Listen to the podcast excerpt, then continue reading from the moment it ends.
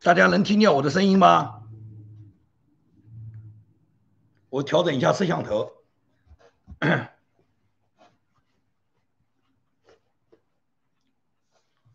大家现在能听见我的声音吗？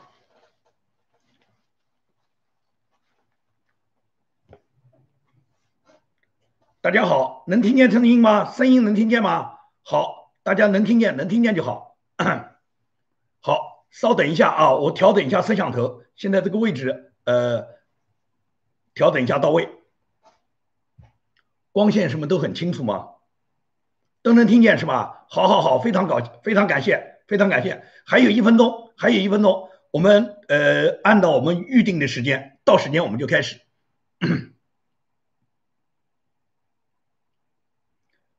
声音很好，好，非常好。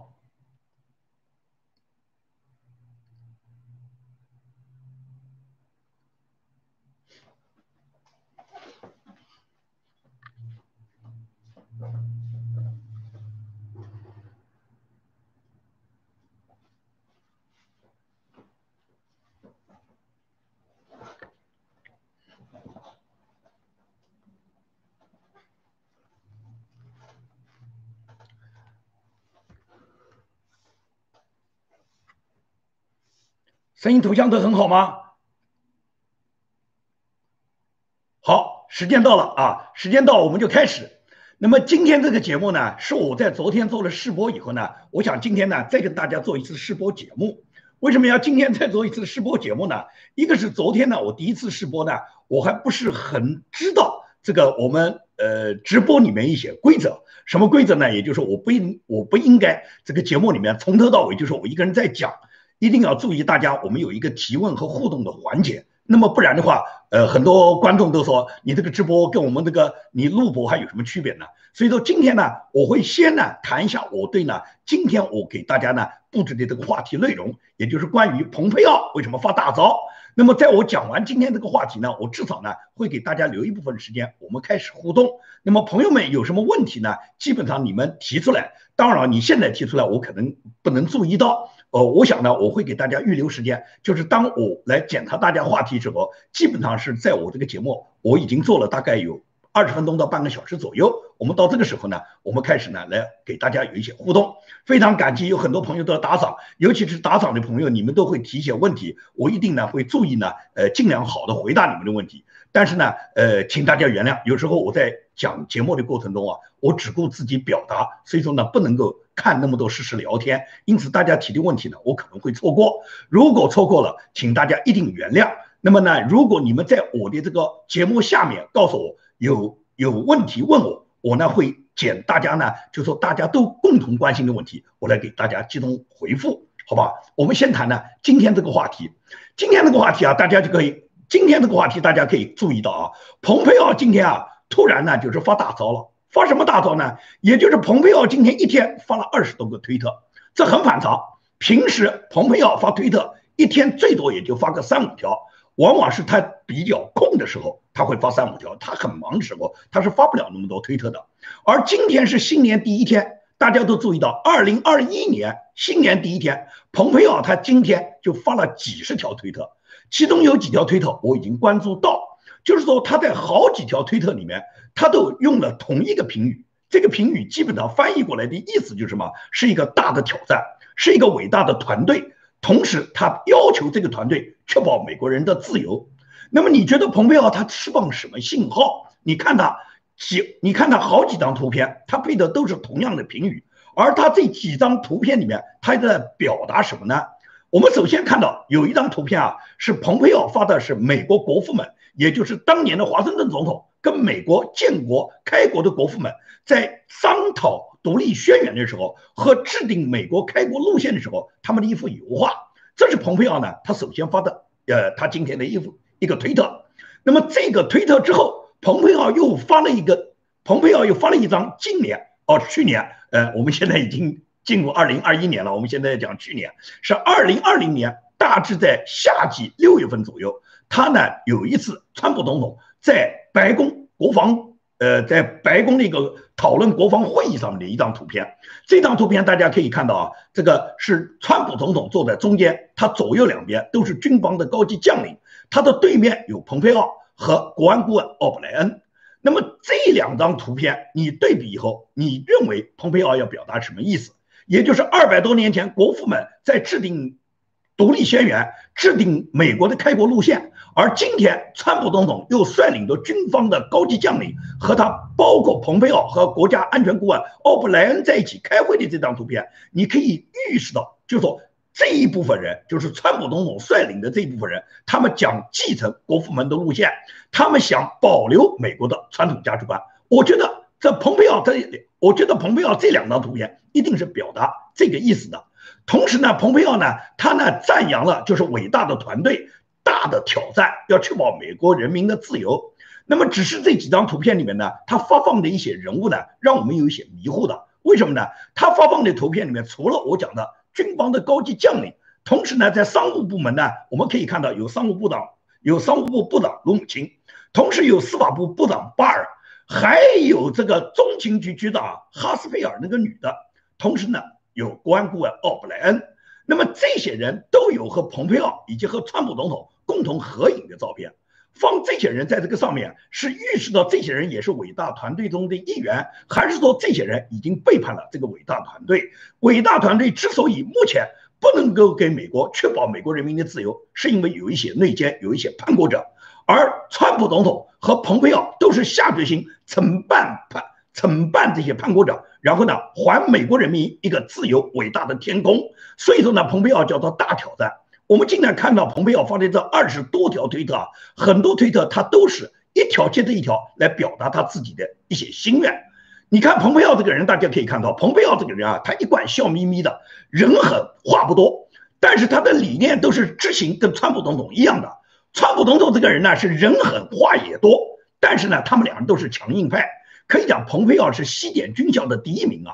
虽然他从政时间不长，但是蓬佩奥可以讲是铁腕的手腕。他跟川普总统一样，执行的美国强硬的外交路线。同时，蓬佩奥非常强调就是美国优先。他跟川普总统这方面的理念是完全一致的。蓬佩奥这个人非常多，非常难得。为什么呢？他本身是，他本身是美国知名的军事院校西点军校的第一名，也就是他那一届。他那个年级里面，他是考了第一名。然后他在西德呢服役了好几年，啊，不是西德就德国啊，在德国驻扎，然后在德国服役了好几年。从德国回来了以后呢，他曾经短暂过经商，也呢去也呢去读书，考取了这个哈佛，考取了哈佛法学院的博士。但是他无论是从事经商还是从事法律工作呢，都没有特别的显示出他的才干。但是蓬佩奥他是彭斯副总统推荐的。彭斯副总统呢，在给川普总统推荐中情局局长时候，他大力举荐了蓬佩奥，因为大家都知道，川普总统是一个政治素人，手下是没有什么团队的。川普总统过去是个商人，按照我们中国人讲，就是开发商是造房子的。川普总统他没有那么多人才啊，你怎么能弄几个包工头都来当领导啊？所以说，川普总统他是依赖他信任的几个人为他推荐了一些重要的人才。在这个里面呢，麦康奈尔和彭斯副总统呢，都是川普总统最主要的给他推荐人的重要的谋臣。那么，作为川普总统很信任彭斯副总统，也很信任麦康奈尔。那么，麦康奈尔推荐的人，我们都看到三个大法官都是麦康奈尔推荐的。最终，这三个大法官全部背叛了川普总统，而彭斯副总统他是推荐了蓬佩奥。蓬佩奥来担任中情局局长之前，他基本上在政治上面是没有什么建树的，很少人看过他有什么政治上的才能。但是蓬佩奥得到彭斯副总统推荐以后，川普总统在接在接触了蓬佩奥以后，他认定蓬佩奥是一个杰出人才，所以说马上就委以重任，让蓬佩奥让蓬佩奥担任了中情局局长。最终在蓬佩奥担任中情局局长不到两年，就改变了川普总统对他这个人啊，就是过去的一些。就说是川普总统就是更深刻的认识到蓬佩奥这个人非常优秀，所以说川普总统毫不犹豫把蓬佩奥就提拔成为国务卿。那么蓬佩奥在担任中情局局长和国务卿这个过程中，他启用了他大量的西点军校的同学，大家都知道，西点军校是完全是精英中的精英，是美国军方精英组成的这么一个院校。蓬佩奥是从这个学校里面毕业的，而且蓬佩奥在欧洲服役多年以后，他有很多西点军校的老同学，这些人通通都是美国驻扎在欧洲和驻扎在中东战场上，从基层指挥官最终呢可以提，最终就是说升格为高级指挥官。也就是蓬佩奥很多同学，要么是在军方任职，要么从军队退役以后，也都是成为商场啊、法律啊，或者是呢进行政治工作的一些呢优秀的官员。只是这些人呢，你要有伯乐去赏识啊。而蓬佩奥他作为中情局局长和国务卿，那么他就启用了大量他西点军校的同学。大家都知道，这些西点军校的同学，他们每一个人都有军方深刻的人脉。而这些人和蓬佩奥一起在辅佐川普总统的时候，可以讲川普总统对于他本轮遇到的这么大的险难，而且是川普总统如果是要评判的话，可以讲蓬佩奥和蓬佩奥的这些同学都会给川普总统，可以讲叫说一个保险箱，也就是完全有能力执行好川普总统他的命令。所以说呢，蓬佩奥今天发出的那么多推特，我们应该看出这跟军方评判是有绝对的关联的。那么当然了，这是我们的分析了，我们现在不能够说。川普总统已经下定这个要用叛乱法开始抓捕叛国者了，但是川普总统他会不会就是说就这么就这么算了？川普总统就认输就认倒霉了？川普是这样的人吗？川普是绝对不会的。美国第一，那什么叫美国第一啊？要贯彻美国第一，首先可以讲是这些有美国第一理念的人，是这种坚持保守派立场的人，是这种要求恢复美国传统价值观的人，只有这种人才可能能够让美国第一。现在，蓬佩奥也好，川普总统也好，都认定中共是全世界最大的敌人。那么，所以说，川普总统和蓬佩奥在打击中共方面，他们已经部署了大量的有行动力的各种斗争、各种策略，以及呢落实在行动上。所以说，中共恨蓬佩奥的很啊，中共动不动把蓬佩奥视为叫人类公敌啊，而这个人类公敌有立场。呃，而这个人类公敌可以讲既有立场又从不动摇，而且呢，他因为也是政治素人，他在华盛顿没有经营那么长时间，因此他根本就不在乎华盛顿沼泽里面这些势力对他的拉拢。蓬佩奥这个人，他是不在乎得罪任何势力的。你看，蓬佩奥曾经在去年，也就是去年二零二零年二月份的时候，他在全美州长协会上有一个讲话，当时的呢，这个会议呢是全美所有五十个州的州长。集中在华盛顿市区的华盛顿会议中心开了这么一个州长会议，蓬佩奥在这个会议上面直接跟这些州长们说，北京中共政治局的智囊团，也就是以中共统战部为首的智囊团，发表过一份报告。这个报告呢，是对全美五十个州长跟这五十个州长跟中国的关系和跟中国之间的你们的往来，北京呢都给你们注上标明了你们各种的这个几个级别，这几个级别分别就是友好的。或者是强硬的，或者是模棱两可的，就是给你们安排了这几个记号。那么这几个记号，你们所有的州长，你们都应该明白，你们在北京的心目中究竟是友好的、强硬的，还是模棱两可的？彭佩奥就说：“我都知道，中共已经让我知道，你们在北京是属于哪一类的。那种被北京标为友好的，那你就要检查检查，你跟北京究竟有什么样的关系？你跟北京究竟你们勾结到哪一步？”因为蓬佩奥作为中情局局长，他很清楚全美的这些州长，无论是民主党的州长还是共和党的州长，跟中共有哪些勾兑的。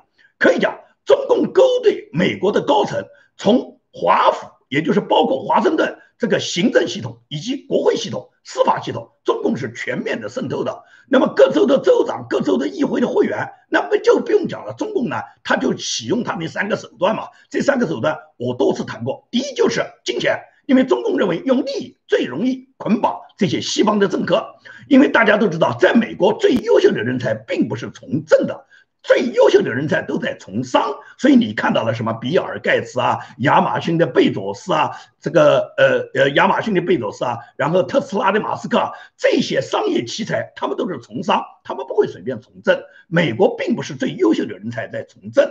但是呢，政客们呢，往往呢没什么钱，因为他们是靠年薪制。当一个国会议员，一年也就是二十多万的年薪，总统也不过四十万吧。所以说，当议员从政，你只有几十万块钱，这几十万块钱只能过一个不差的中产生活。要想发财，肯定是没有的。但是你观察没观察过，所有民主党的大佬，只要走上政治，走上政治这条路，通通发财了。最简单嘛，克林顿和希拉里他们两人竞选总统的时候，就是克林顿九十年代竞选总统时候，克林顿当时他个人的财产连五十万美元都不到，可以讲美国一般人随便哪一个中产，大家基本上都不止这个字，都不止这个数目的，五十万美元算什么？但是克林顿当时只有五十万美元，因为因为你竞选总统，你的财产是要公开的。结果克林顿现在呢？克林顿当了八年总统，他老婆希拉里当了几年的国务卿，就这样，两口子现在已经是亿万的，就亿万的身价。因此，民主党的人啊，只要从政就发财了。那么，中共知道，所有民主党的这些高官，只要用利益，肯定是能捆绑上你的。也就是政客，首先呢是给他们输送利益。那么，利益输送完了以后，有的人是富翁啊，有的人他，有的人他不在乎利益啊，那就上美色嘛。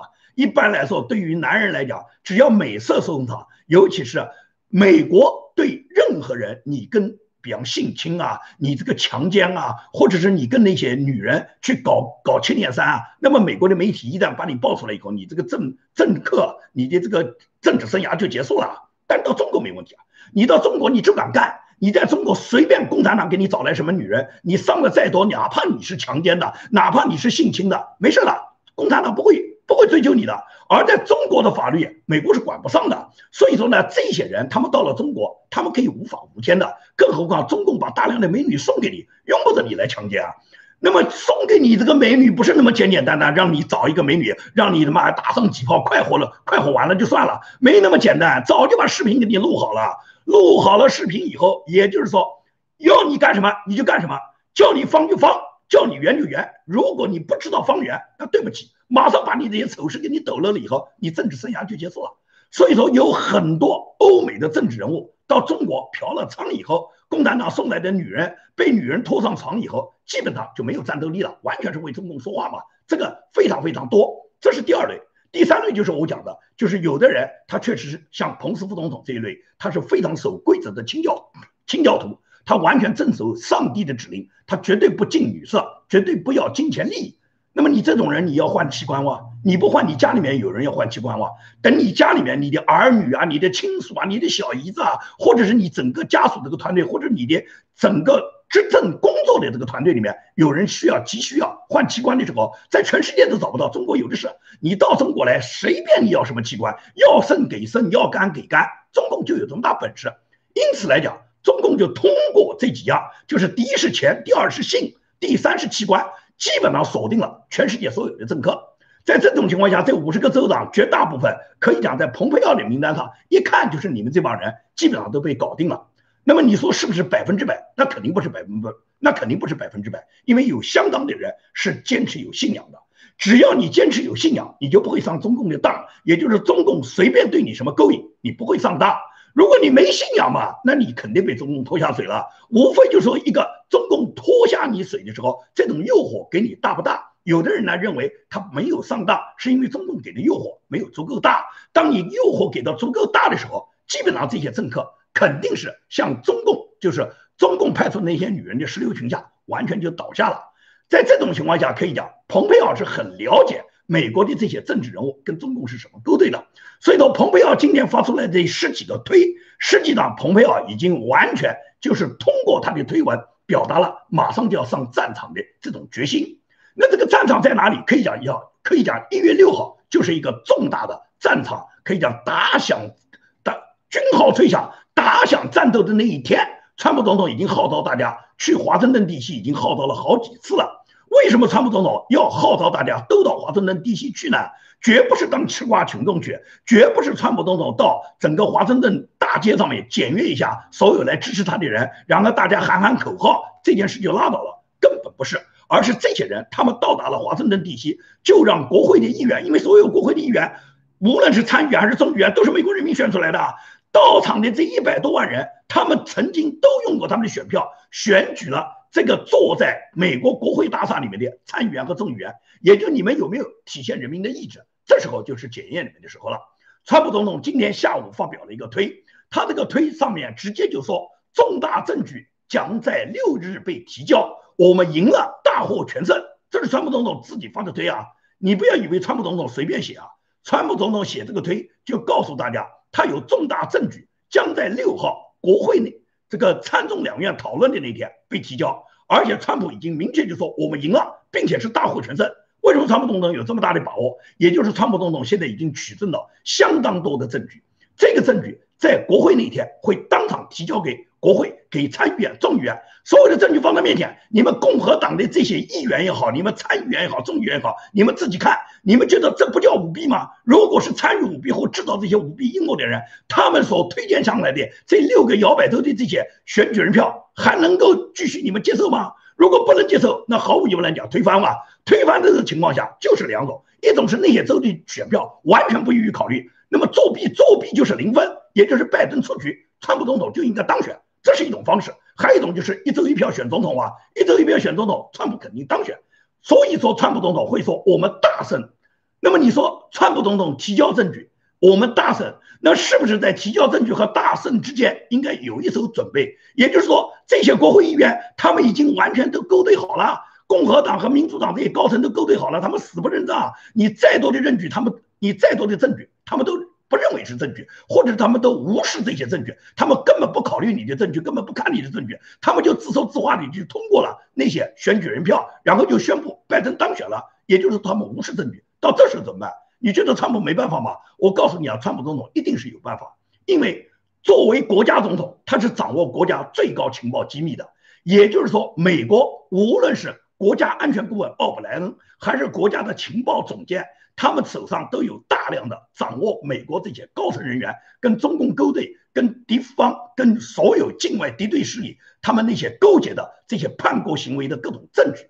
这种证据是不可能交给法院的，因为川普总统他不断的启动他的这个司法战，让什么鲍威尔啊、林伍德啊、朱利安尼啊这些人不断的在这些摇摆州都提起了大量的诉讼。那么最终我们看到了，绝大部分的法官都是草菅人命，都是枉法的，也就是他们根本就没有审理。川普总统他的团队里面交上来的各种证据，绝大部分的证据都被他们废弃了。也就是说，川普总统试图通过司法道路，通过美国他当地的法院能够捍卫宪法的这条道路没走通，而且最高法院大法官那边也没走通。那么既然是这样，就不需要再向你们提交证据了，因为提交任何证据你们都会无视的，而且你们还会把证据里面的内容把它泄露，通知当事人，很多当事人会消失灭迹。所以说，我认为川普总统手上一定是掌握到很多叛国者的证据，而这个叛国者的证据是不需要地方法院来审理的，他只需要川普总统启动反叛乱法，然后由军事法庭来审理。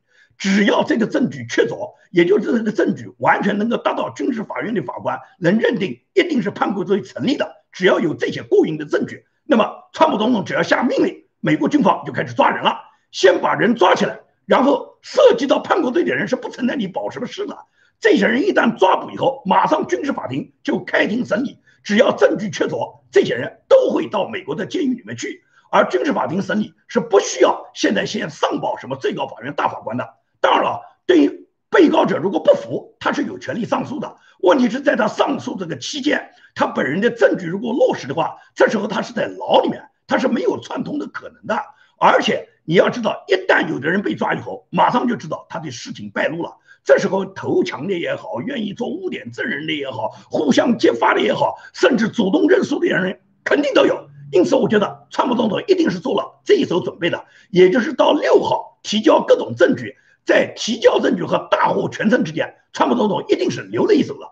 到了这时候，川普总统一定会到了这时候，也就是说，如果是彭斯副总统守不住，如果说所有的参众议员都能够无视川普总统提交的各种证据，那么我觉得川普总统就会启用反叛乱法，而反叛乱法的执行都是军人在执行。这为什么我们就提到了蓬佩奥？因为大家要知道蓬佩奥的背景。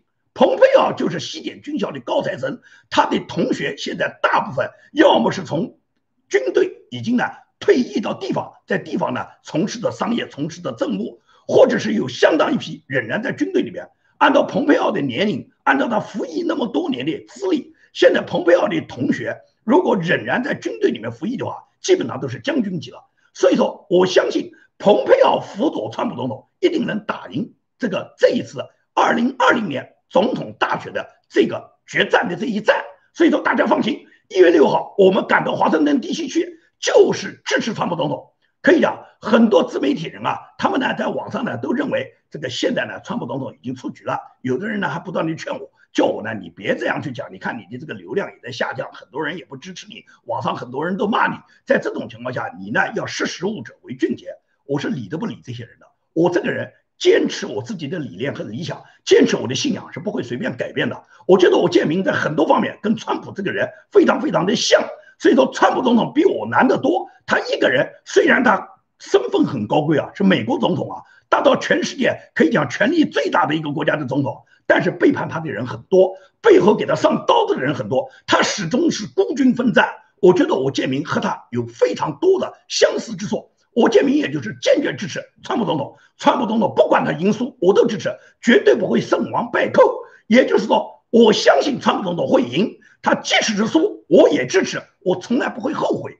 因此，华盛顿地区别人讲什么危险啦，不能去了。你去了以后，共产党会打你的黑枪啊。网上还有人说，如果吴建明来，老子一枪崩了他。我告诉你啊，讲这个话的人呢，是东东，是可以讲是过过口瘾啊。你叫他到现场，你看看他能不能来崩了我。那么我们就来试一试，究竟是你崩了我，还是我崩了你？你不相信，你来试试看。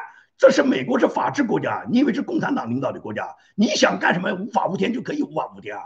我不会惧怕这一点点风险，可以讲这点担当我建明没有的话，呃，我还凭什么在共产党大牢里面扛过那么十来年呢？所以说根本就无所畏惧。因此呢，一月一月六号我肯定是会到达这个华盛顿地区的。也就是说，我今天跟大家做完这个直播以后，明天呢我的节目就停播了，至少停播一个礼拜。这个礼拜呢，我都是在去这个华盛顿地区，我要么是。到达了华盛顿地区，要么是在去华盛顿地区的路上，就是这么简单。所以说这个礼拜呢，我今天做完这个节目就停播了。那么很多朋友呢，你们明天呢看不到我的节目呢，你们就耐心等，你们就耐心等待。我在华盛顿地区期间，一月六号肯定会直播。如果现场有直播条件，我就在现场直播；现场如果没有直播条件，我在当天晚上，也就跟今天同样的时间，我仍然会给大家做直播，把当天。一月六号，华盛顿地区现场发生的各种情况，向网友们做一个汇报。好，今天的节目呢，我暂时呢先跟大家说到这里。我目前来讲呢，就跟大家呢开展一点互动，因为我们的节目呢现在已经做了有二十五分钟了。那么我看一看大家提什么问题，我跟大家网友呢做一些互动。完了以后呢，再把我们的节目继续。好，我来看一看大家说什么。我喝点水啊，大家有什么有什么话题，把它打上来。我喝点水，然后呢，我看了大家的话题以后，我挑几个。大家都关心的话题，我来给大家呃做一个呃集体的回答。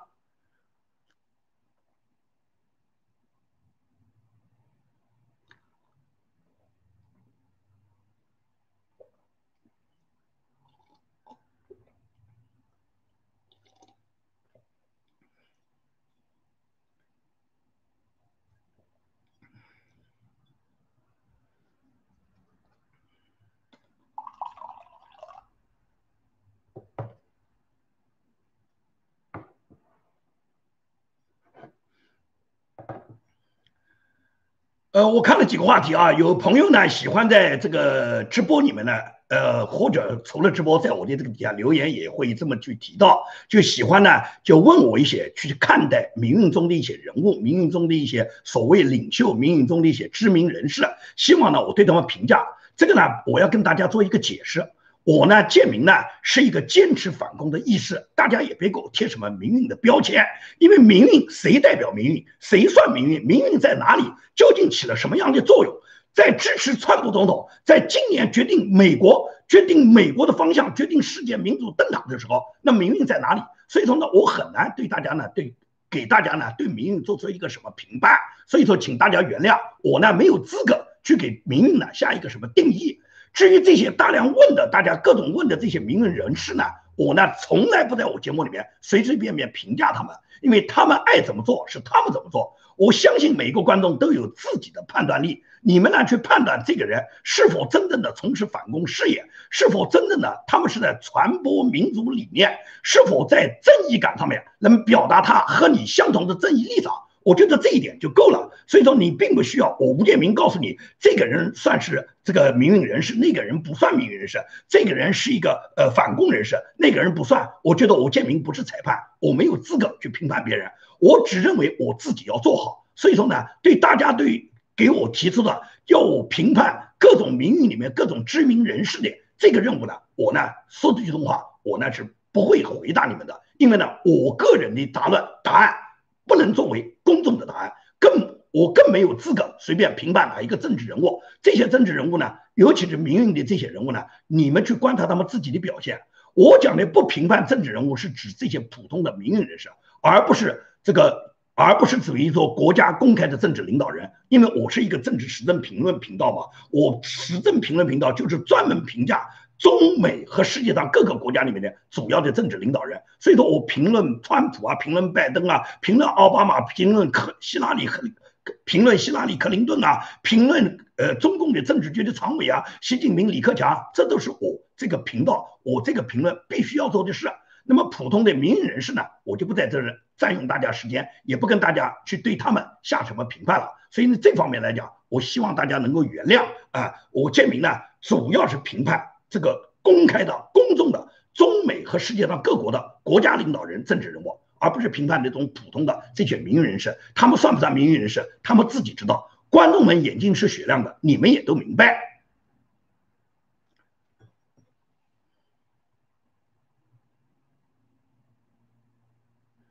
这个呃，有朋友问我说是有没有见过江峰、张天亮这个。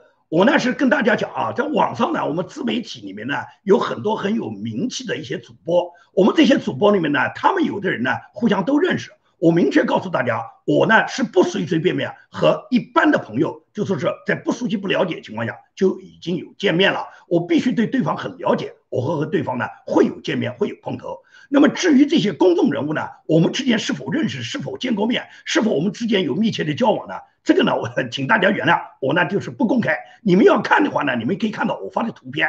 我只要发照片的，尤其你们注意，只要我个人发出来，我和那个人是单独的一到两个人，是我主动发出来照片，那那一两个人一定是我认可的朋友。至于公众场合别人发出来的，很多人在上面合影的，那就不好说了，因为公众场合合影，什么人都站在里面，甚至有的人我都不大认识啊。所以在这方面来讲，请大家原谅。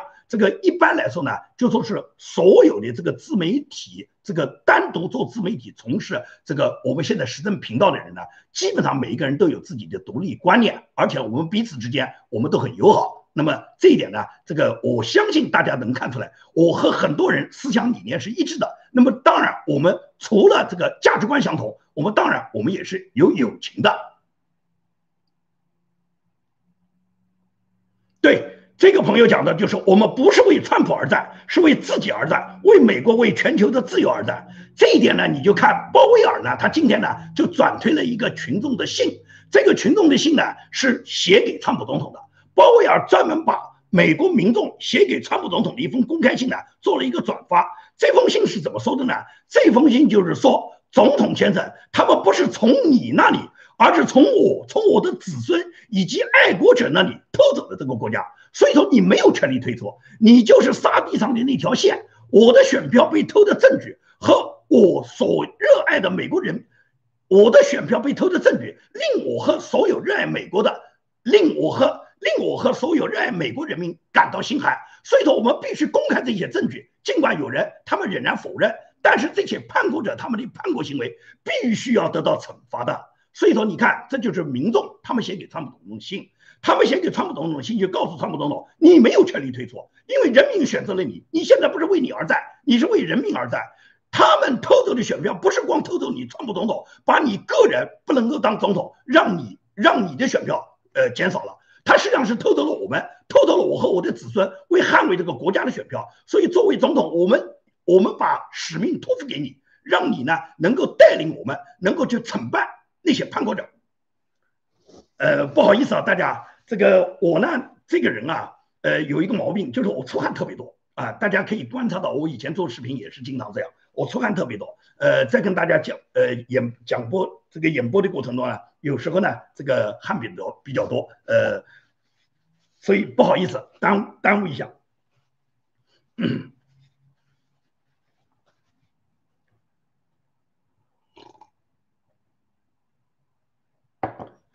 哦，有朋友问这个蚂蚁帮最近是不是还来捣乱？那是这样的啊，蚂蚁帮呢是郭文贵呢跟中共配合，也就是中共发出这个指令，中共提供大量的资金，这个资金提供到哪一步呢？也就是蚂蚁们只要参与闹事，每天至少能领到一百美元，有的多的说是有领到三百美元。也就出这个钱的人，毫无疑问来讲是中共说，工会是个铁公鸡，工会不会出一分钱的。但是呢，中共呢，他不能直接他来安排，他直接来安排，那美国 FBI 一定就会对中共安排的官员抓捕了。所以说呢，中共是通过工会来安排，因为他知道工会是跟中共配合的，工会就是帮助中共作为中共的白手套，在美国从事的这种下三滥的活动。所以说呢，工会安排了很多蚂蚁呢，对很多民营人士进行了攻击。那大家都在网上看到了，攻击的人绝不止我一个。那么到我家来呢，一共来的这些蚂蚁们呢，最少的一次大概来了十个左右，最多的时候来了三十多个。前前后后呢，一共来了将近六十天。那么到六十天以后就停下来了。为什么停下来呢？是因为我所在的法院，我把那个领头的，就是对我家进行冲击的，这个叫王文耿，他这个网名呢叫持枪挺锅。这个人就是殴打盲流子的那个人，是他是为首的。那么王文耿，我把他告上法庭以后，已经经过法院呢，是三次开庭了。那么开庭以后呢，王文耿是因为法庭给他下达了这个禁止令，也就是王文耿必须离我呢，始终要离我呢，就是说一百码以上，就是大致是九十多米。也就是王文耿因为有法庭的禁止令，王文耿是不可以。再到我家来，离我的这个距离呢，是因为有法庭的禁止令。他如果超过这个禁止令的范围，我只要打电话九幺幺，马上他就被抓了。所以说，王文耿在接到禁止令以后呢，他本人是不敢来了。那么人家就讲，王文耿不敢来，会不会把底下人、把别的人喊过来？因为别人还要挣钱啊。这个从理论上讲肯定是成功的，是可以这么去做的。只是呢，王文耿他要把住这个权利啊，因为这伙人是他率领的，他不来，他不会让那些人来啊。那些人来的话，一旦出现有什么别人领头了，他不就是给抛弃了吗？所以说，王文耿他就没有再组织别人来。那么从网上呢，我最近是看到工会现在已经把他打成伪类了，因为工会也跟他切割。为什么呢？他既染上了盲流子的官司，也染上了吴建明的官司。他已经被我们全部告上了法庭，可以讲他官司很多，一个月都要出几次庭。他除了要付高昂的律师费，要官司缠身，因此来讲，工会马上就要跟他切割啊！因为不切割的话，工会工会应该给他拿律师费啊！你看工会给他一分吗？所以在这种情况下呢，工会只有把他打成伪类，把他打成伪类了以后呢，工会一切割以后，所有的蚂蚁就不跟他在一起了。他如果再闹的话，工会甚至派蚂蚁去围攻他家了。所以说，在这种情况下呢，蚂蚁们呢暂时呢就没有到我家来。这个情况呢，就是最近这个情况，从我和他开庭以后，他拿到禁止令以后呢，他们蚂蚁围攻我家的事情呢，就暂时停了一停。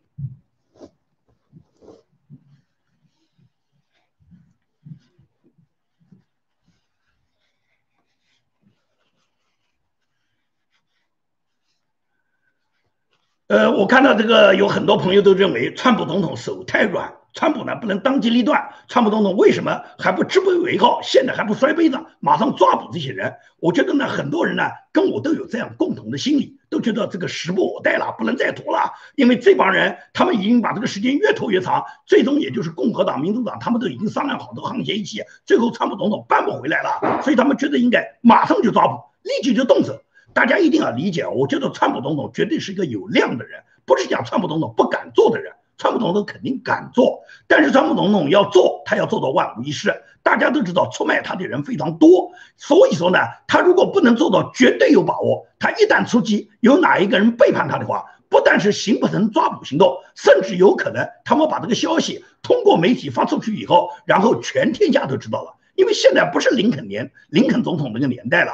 林肯总统那个年代哪有什么互联网？可以讲，林肯总统首先是把媒体的那些主要负责人抓了，然后再把大法官抓了。也就是说，没有可能消息走漏的那些美国军人是完全执行林肯总统的命令。你看看历史上的文章，我告诉你讲，你们可以看一看，在推特上面有一个老师叫高盛涵，他是在华盛顿的。这个高盛涵老师他有很多推文，是专门介绍美国历史的。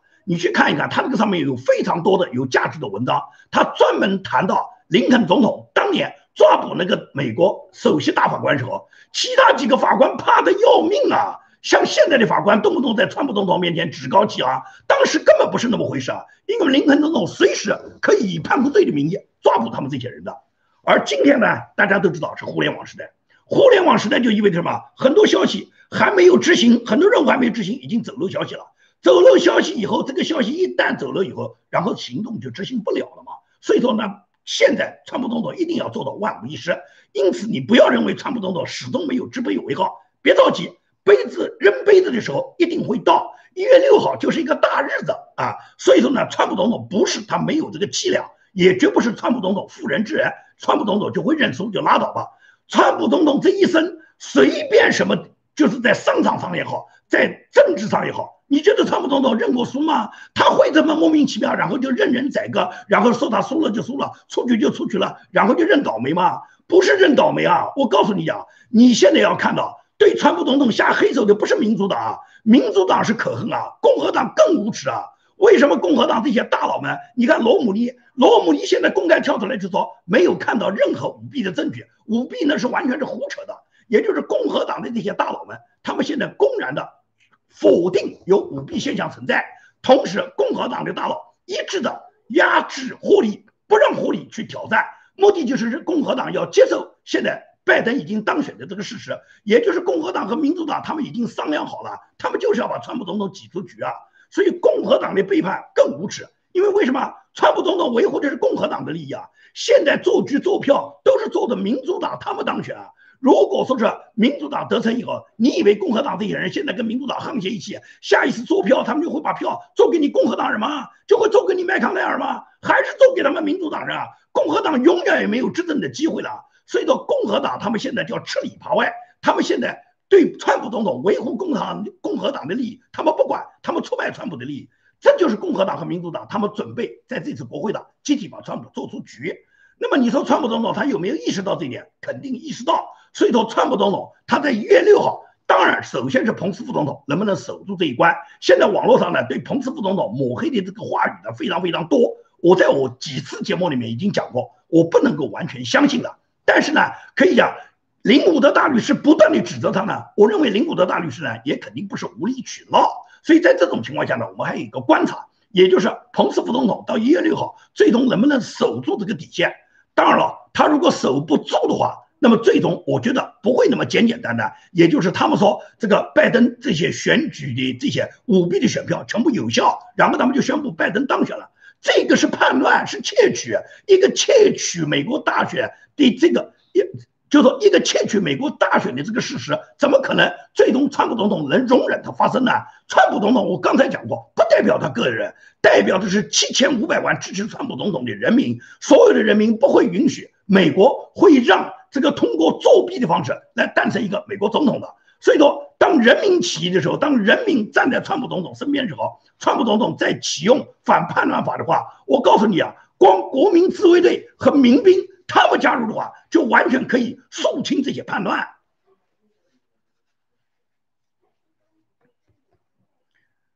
我再喝点水，然后呢，大家问的问题我再看一看，然后看哪些问题我来给大家做一些回答。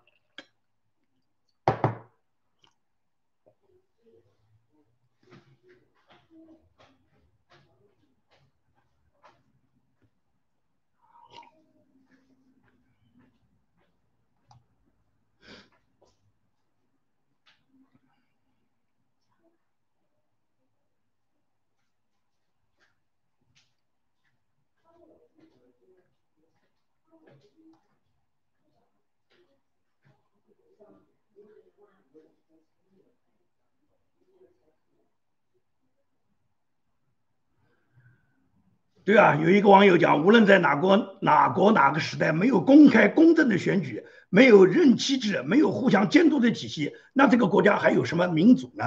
所以说很简单嘛，也就是说，现在美国的这次选举，尤其是今年二零二零年的大选选举，大家已经看到了，按照川普总统讲，都不如第三世界国家，都不如第三世界国家那些小国那些国家里面举行的一个选举。你可以看台湾的选举就是非常成功的嘛，台湾选举根本不存在什么邮寄什么选票，台湾选举就是早晨去投票，当天就开票，晚上总统就诞生了。而且台湾任何一个人你要想伪造选票就是重罪，是肯定抓的。因此呢，台湾已经形成一个完整的一个民主制度。我相信中国走入民主以后，中国有一个很好的民主制度执行以后，一定会借鉴台湾的选举方式，绝对不会允许像美国出现的什么多猫腻的这个机器，让这种机器然后来投票，哪有这种事情啊？那你想想看，美国才三亿人投票都会都投成了这个三亿人已经发生了，拜登有八千多万的选票啊。美国登记选民一共一点三三亿，川普总统有七千五百万个支持者，去掉一点三三亿，去掉一千七千一点一点三三亿，去掉七千五百万，还剩五千多万。那么拜登的八千多万哪来的呢？都是坟墓里面给他投票的哇！所以说你看这个多毛利机器，在美国一个三亿人的国家，只有一点多亿、一点三几亿选民的国家，都已经导致了其中有一个候选人能拿到八千万张票。如果中国十几亿人的话，你这么去搞的话，那最终那个所谓当选人，那他要盗取多少亿的票啊？所以说呢，肯定不会这种事情，绝对不能让它发生。因此，美国要通过本轮大选吸取教训，最终要恢复传统的选举方法，也就是人工点票，肯定不能机器点票。邮寄选票一定要按照美国原来的法律规定，就是说必须是选举人，就投票人要跟他的身份相符，要核实他的身份，要确保每一张合法的选票才有资格投票。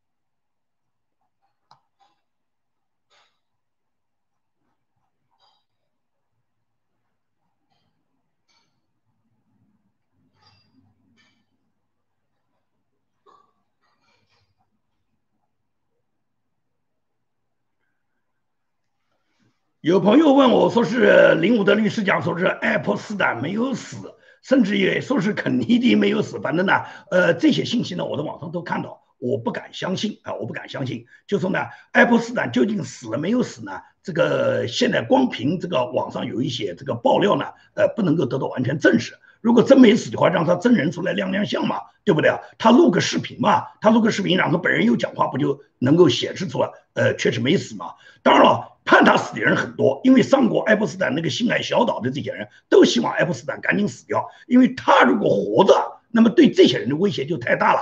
大家都知道，你看克林顿上过爱泼斯坦的这个性爱小岛，这个首席大法官罗伯茨也上过这个性爱小岛，嗯，共参议院少数党领袖苏木也上过爱泼斯坦的小岛。他们上这个小岛干什么去啊？那叫性爱小岛，到那个岛上就是去淫乱的。所以说，这些人都希望这些把柄。不能够给这个公众知道，所以说爱泼斯坦没死，他们恨不得把他弄死呢。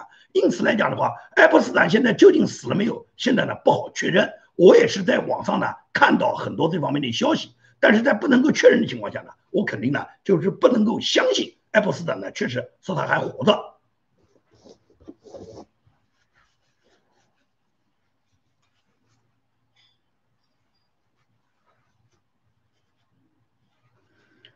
呃，有一个朋友问的问题很好，他说你可以分析一下，如果拜登最后窃取成功，成功当选，美国和世界会怎么样分化？我们应该怎样应对这个问题呢？我觉得大家呢关心的很多，因为呢确确实实我们要考虑到拜登有可能给他窃取成功了，也就是美国大量的华盛顿这些沼泽里面的这些参议院啊、众议院这些大佬们、这些领袖们，加上呢这些行政系统的人们呢，全部在。帮助拜登一起要把他扶上台。大家都知道，拜登实际上是一个牵线木偶，牵线木偶啊，他本人没什么本事，他是靠民主党别的大佬来控制他，以他为名让他来担任这个总统的。他即使是当总统，他也不能够做到独立做主，更何况他老年痴呆症，他也做不了什么主。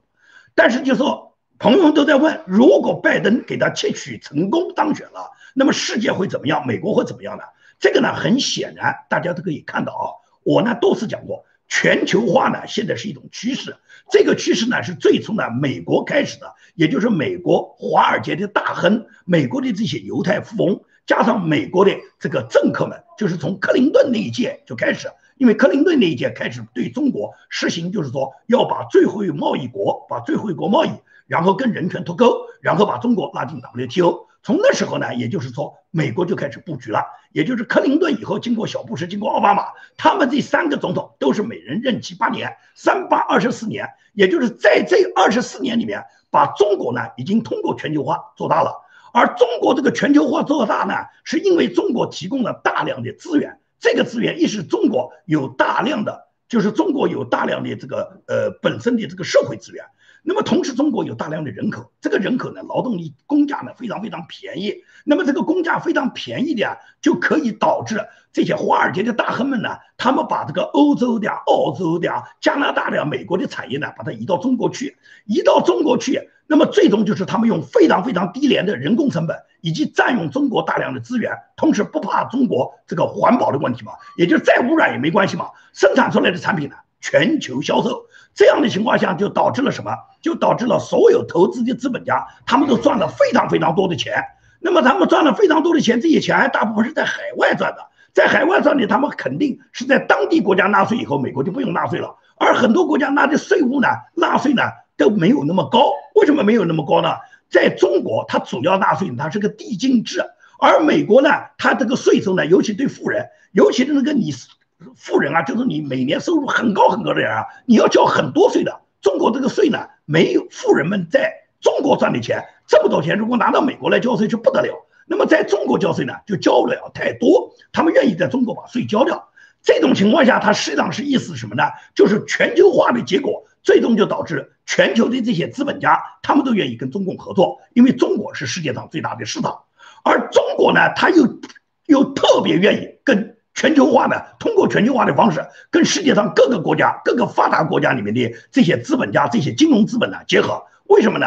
能够跟海外金融资本结合的，基本上都是中共的权贵，普通人你是没这种机会了。也就是权贵们首先要先富起来嘛。邓小平不讲，让一部分人先富起来，就是我们的儿孙先富起来嘛。所以说，这些人他们掌握的国家资源，他们跟境外的所有海外的这些金融大亨、金融资本结合了以后，最终大家一起割韭菜嘛，割来割去都是割中国十四亿老百姓的韭菜。把这个韭菜让割下来以后，中国的权贵们挣到钱了，西方的资本也挣到钱了。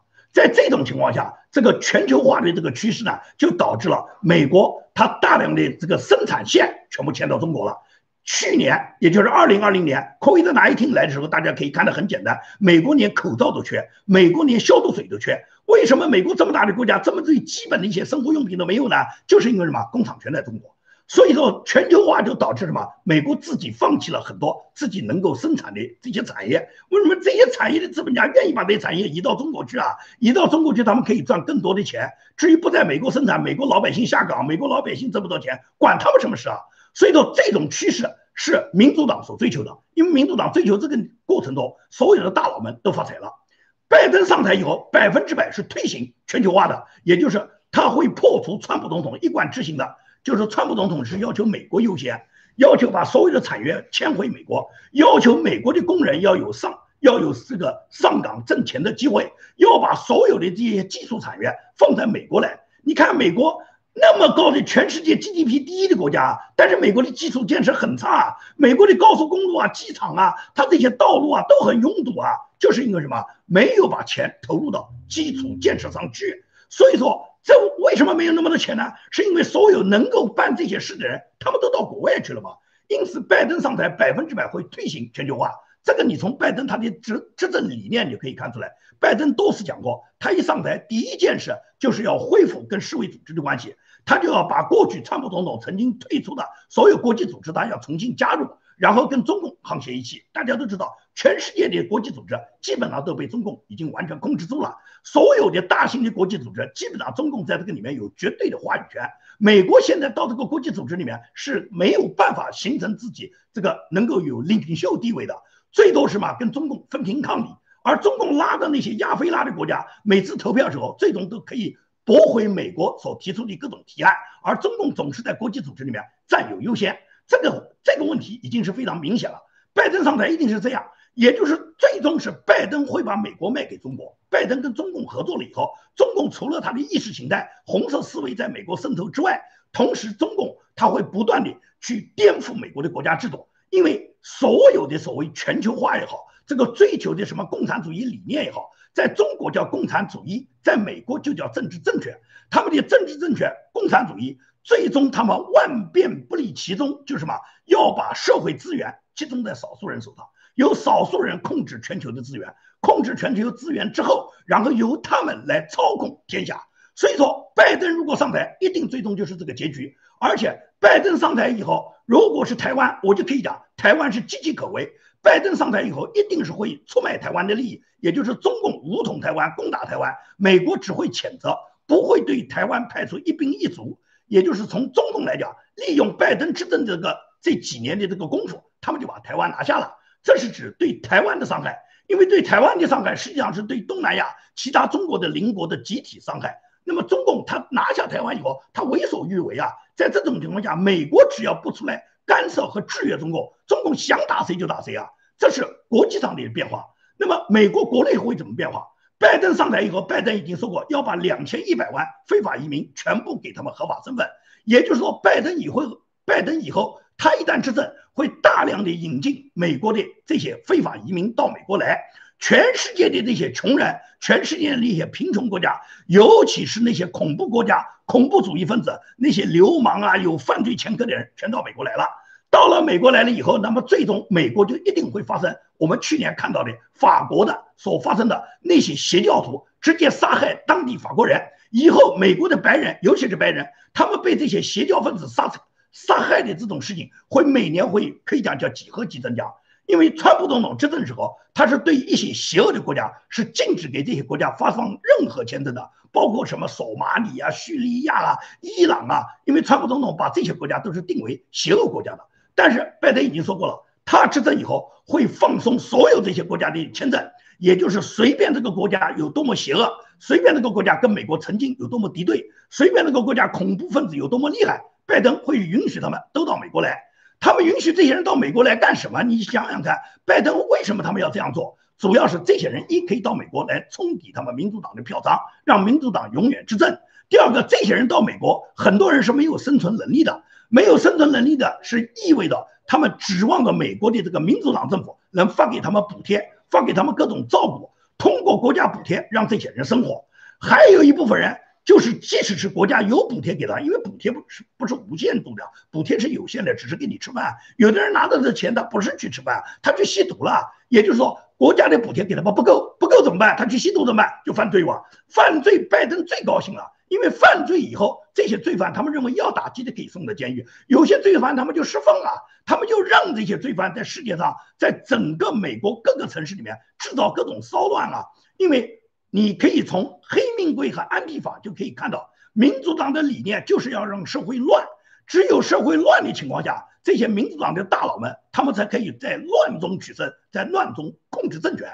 所以说，拜登上台以后，对美国是灾难，对全世界是灾难，只有中共最高兴。那么，一旦拜登执政以后，中共可以讲，他在快要死的时候，本来在川普总统和蓬佩奥他们所执行的对中国封堵的这个路线情况下，中共已经奄奄一息的情况下，现在给他们活过来。他们活过来这几年以后，就不简简单是活过来，而是壮大的问题。你从欧洲就可以看出来嘛。